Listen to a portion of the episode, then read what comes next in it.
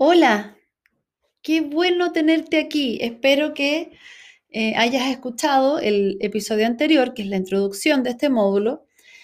Y eso, pues, así que ya, feliz. Partamos con el primer ejercicio. El primer ejercicio es súper importante que lo guardes porque, porque en el fondo este es un ejercicio que tiene continuidad, ¿sí? Entonces vas a necesitar lo que escribas hoy para, para continuar con el ejercicio, ¿sí?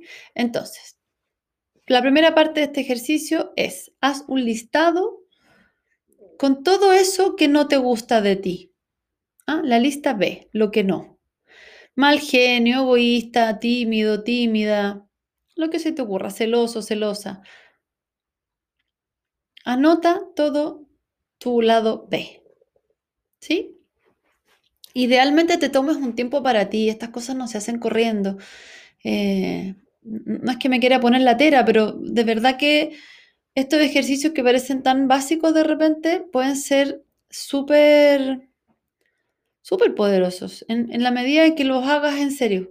Entonces, anota todo tu lado B, escríbelo, para después, para cada una de esas características, eh, para que a cada una de esas características le entregues un ¿para qué te sirve?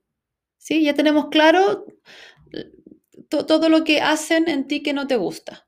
Pero, ¿para qué sí te sirve?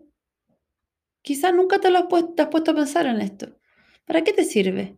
¿Para, ¿Para qué son buenas esas características de tu lado B? ¿Sí? Por ejemplo, el mal genio puede ser útil para poner límites. Quizá te cuesta poner límites y no, lo, y no has visto desde ahí. Estoy suponiendo, ¿ya? Em, el ser tímido o ser tímida de alguna manera te lleva a recibir más cariño o recibir más atención. No sé, estoy suponiendo, la verdad es que busca lo que lo, como sea para ti, si eso es lo importante, ¿ya? Pero eso, ya. Entonces, un abrazo gigante, te veo en el siguiente episodio, haz este ejercicio con calma, no votes las respuestas, guárdalas en alguna parte porque las vamos a usar. ¿Sí? Nos vemos.